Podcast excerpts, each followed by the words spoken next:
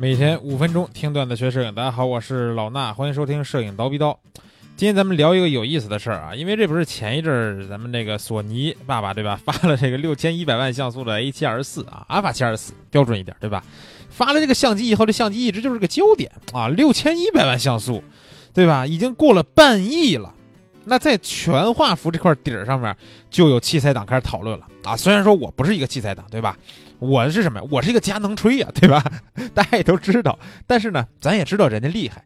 咱们今天客观的来讨论一下啊，就是说这个东西啊，全画幅同样的底儿大小的情况下啊，很多人都会知道一个道理什么呢？它像素越高，它就会高感越差。但这是为什么呢？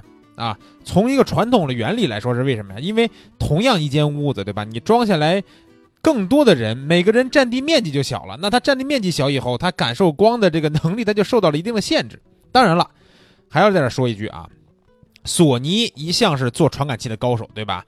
是市面上多少相机都用着索尼传感器，咱就不用说了。那他给自家留的这个传感器绝对是最棒的，所以他们会进行每一个单个像素的上面的一些感光的什么元件、器件之类的这种优化，那咱们就不聊了，对吧？但是呢，它就算再优化，也要面临同样一个问题，就是你这个单像素啊，它占占地面积它就小了，对吧？所以说啊，咱们今天就要讨论一下，你到底是要一个高的像素，还是想要这么一个高的高感啊？咱们比如说啊，我还专门查了一下 A 7 R 四啊，它的这块传感器这个型号是 I M X 五五幺，这也是一块新的传感器啊，在不久的之前，不是什么什么不久之前，对，就是这个不久的之前啊，刚呃索尼研发出来发布的，然后呢，马上就用到自己的 A 7 R 四这款相机上面。那这个传感器上面六千一百万像素，同样啊，咱们就暂且认为全画幅的底儿都是这个三六乘二十四。对吧？它可能是多多少少的差那么零点几呀之类的那么一个毫米数，但是咱们就认为是三十六乘二十四这块传感器上面六千一百万像素，它的单像素的面积是多少？三点七六缪，缪是什么呀？微米啊，一个特别小的一个单位啊，咱就记住三点七六缪，对吧？是三点多，每个单位像素是三点多。那这个相机啊。从咱们目前得到的现场实拍也好，评测也好，能看出来，确实啊，不瞒大家说，高感方面呢是差了点儿，对吧？一千六、三千二以上呢，就会出现一些问题。那高像素带来的这个问题，怎么才能避免呢？索尼自家就有一个非常好的一个，就是另一个方向的一个非常强的相机 A7S，对吧？A7S 被人称什么暗夜之神，是不是？是不是有这么个名号？啊，你看我这佳能锤都知道啊，暗夜之神，A7S 呢，作为这个索尼家发的一款非常有意思的机器啊，很多人都拿它来拍视频啊，为什么呢？因为啊，拍照片确实像素低了点，但是呢，人家也是一块全画幅传感器啊，也是全画幅传感器，然后呢，这个像素是多少？一千两百二十万，看到了吗，朋友们？同样大小的一个传感器上面，它只放了一千两百二十万个像素，对吧？A 7 R 四是六千一百万个像素，那这样的话，这个像素的数量就减了差不多得有四倍吧，对吧？你六千一除以四也差不多就一一千二，大概这么个数，对吧？所以呢，这块传感器的型号什么？I M X 二三五啊，这个传感器上面单像素的面积是多少？八点五缪，八点五微米啊。刚才咱们说了，A 7 R 四是三点七六啊。然后这个 A7S 呢是八点五，差不多得有两倍多了吧，对吧？两倍多带来一个什么样的效果呢？就是高感表现非常的好啊，非常非常的好。呃，很多用过 A7S 拍视频的同学都知道啊，这个开到个一千六、三千二、六千四，那就感觉跟就就跟没开一样，对吧？就就是那么带劲。所以说，你看为什么现在咱们都知道相机比手机强强在哪儿啊？你真是大白天啊，咱就出去拍，现在这手机你还真不好说。啊，他拍出来的照片，你放到这个电脑上来看，跟很多这种微单呀什么的比起来，还真是差不了太多了，对吧？因为现在手机这个，它底儿也有时候做的也大，像素也高，但是呢，它唯一的缺点什么呢？就是这个夜光拍摄，对吧？或者夜景拍摄、暗光拍摄的时候，它就容易出问题。大家也在各个厂商也在对这个问题进行一个优化。啊，怎么优化呢？比如说我用呃，不管是通过堆栈的方式，还是说通过一个慢门的方式啊，还是什么也好，它能达到一个夜景也能不错的效果。不过夜景还是它的一个非常大的问题。如果你不用那些特殊模式，咱就是说咔嚓一张的话，它肯定也出问题。为什么呢？因为手机那块底儿实在是太小了对吧？小到你觉得你你想想吧，你一个单反还是一个微单，你打开这个拧开这个镜头以后，你能看到那块传感器是多大个儿，对吧？APS 杠 C 它也摆在那儿呢。这手机里边那传感器，哎，就那么一丢丢。那看看手机的那个有些拆解图吧，拆开以后就那么一丢丢，对吧？单像素的面积啊。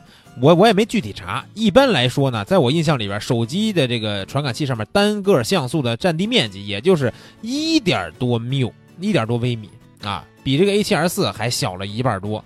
那你想想它这个高感得到什么多多次的状态吧，对不对？所以啊，这就是高像素情况下带来的一个高感差的一个原因啊。所以很简单，你想要高像素，那咱们呢，就是你如果说追求极致啊，你就想要高像素，特别高的。啊，六千一百万也好，五 D S 也好，对吧？然后 Z 七也好，四千多万，对不对？然后再包括你说我这个底儿更大一些的啊，中画幅的微单，像素像素更高，一亿像素的。但是你一定要注意，这这像素高了以后，它必然带来的是高感会差。但你说我就想要高感啊，就想要极致的高感，那你呢就可以考虑一些。呃，底儿还差不多，但是同底儿的情况下，像素占比非常低的啊。你看，说到佳能吹的本质啊，我 最最近又发现一个东西啊，这个东西呢，二零一五年就已经发布了，但是我却一直啊狗眼不识泰山，我没见过这个东西。这东西什么呀？佳能有一个摄像机啊，这摄像机的型号我说一下，大家可以去查一下啊，M E 二零 F 杠 S H，M E 二零 F 杠 S H，这玩意儿呢，我估计我也用不着它。也不知道到底什么地方能用啊？我估计就是军用或者是野外探险用的。这个摄像机全画幅的大小啊，呃，当然它不是三十六乘二十四啊，它是三十六乘二十毫米的一个 CMOS，看看上去更接近十六比九的这么一个 CMOS。你看，就是拍视频用的，对吧？这个机器像素多少？二百二十六万，哈哈，一个全画幅差不多大小的传感器只有二百二十六万像素，你想想吧，对吧？这高感。得强成什么样？单个像素的占地面积啊，那是住起来相当的宽敞了。单个像素的面积达到了十九微米啊，十九微米什么概念？A7R 四刚才咱说了三点七六，A7S 呢，这已经是相机里边的暗夜之王了，对吧？八点五微米，这玩意儿啊，佳能这个摄像机十九微米，我的天啊！当然了，咱不能光看这些参数就判断说，哇塞，你的这这个感光度、你的高感绝对带劲，对吧？这个相机的高感啊，原生高感最高是多少？四百万呀！老铁们，四百万听说过吗？四百万的高感。